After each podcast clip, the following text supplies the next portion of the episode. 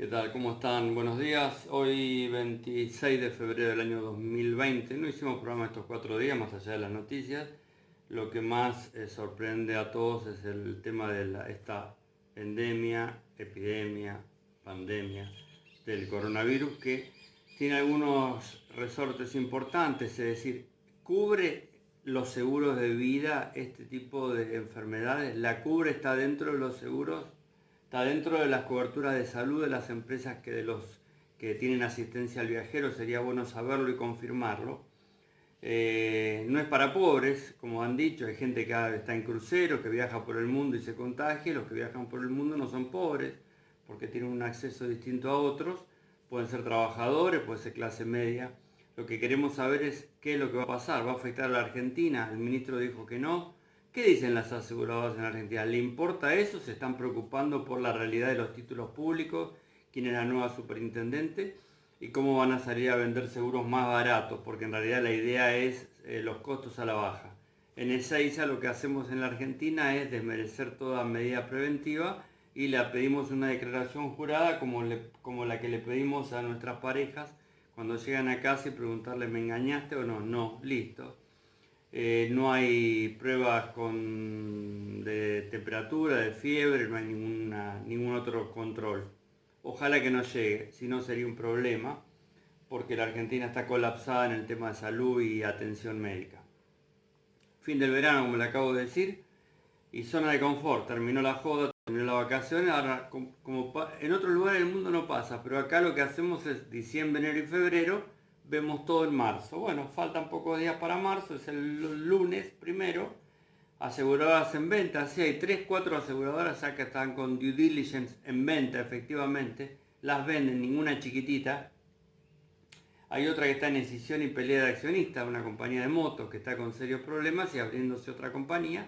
De ahí estimo que habrá una gran cantidad de motos que pasarán a otra aseguradora que no es esa, la que está ni la que va a ser sino a otras y se consolida Triunfo como eh, líder absoluta en seguro de motos, obviamente, ¿no? Por la cantidad, por el primaje, por muchas cuestiones, porque tampoco está en la pelea de, costos tampoco, estimo, ¿no? Sí, de productos y servicios. Eh, rebaja de precios, eh, burbuja de activos e inversiones para las aseguradoras, año duro, malo y complejo, me da la impresión que es lo que va a pasar escucha a los que saben, ¿no? Igualmente el mercado siempre cae parado como un gato, los aseguradoras, porque saben que tienen alternativa, las que se invirtieron en dólares y inmuebles se quedan tranquilas y las otras que captan carteras de otras también están tranquilas y las grandes siguen tratando de trabajar, los negocios que pierden sacan promos y terminan haciendo nuevos seguros y esto es así, va cambiando y va rotando. Y otras aseguradoras al tercer siniestro le dan de baja la póliza y volvemos con otra. Esperado mensaje de la Casa de Piedra, otra vez a dialogar, expresar necesidades, reclamos, quejas y pedidos varios y los aseguradores tienen que dar en las cámaras empresarias un listado de todo lo que se necesita y todo lo que le falta. La pregunta es, ¿será un círculo vicioso o será virtuoso? Viendo que la persona que viene esta vez es del seguro.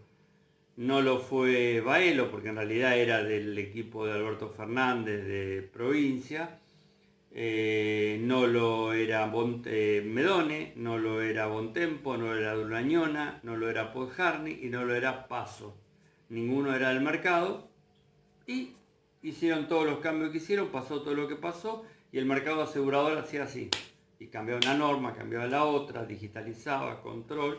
Y hoy la superintendente, sin quererlo, tiene un tablero de control, siendo actuaria, perfecto, donde ahí puede saber qué hacer y qué medidas tomar obviamente tendrá su tiempo, pero los elementos los tiene.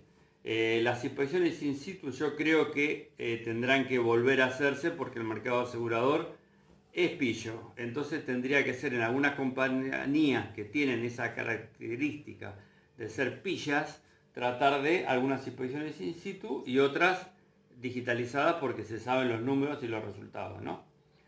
Eh, títulos públicos con valuación chistosa, cómo se arregla, no sabemos. Ahora, de todo esto, el productor qué hace? Y el productor tiene un problema.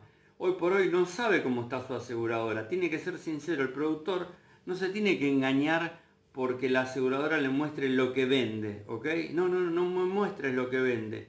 Mostrame tus activos, mostrame cuántos siniestros pendientes tenés, cuánta deuda con asegurados tenés y cuántos compromisos fuiste honrando trimestralmente. A ver, cuánto crecías en producción y cuánto no pagabas de siniestros, cuánto no pagabas de juicios. ¿Qué juicios arreglaste? ¿Los chiquititos para bajar la cantidad o la cuantía, la de montos grandes y bajar el pasivo ese, esa terrible bolsa de pasivos que hay? Esa es la gran pregunta que tenemos. ¿Cuál es el tema? ¿Qué mira el productor? Porque recordemos que otro, el productor también tiene que entender algo. Eh, el productor, el, costo del el productor es socio mayoritario en las ganancias de la aseguradora.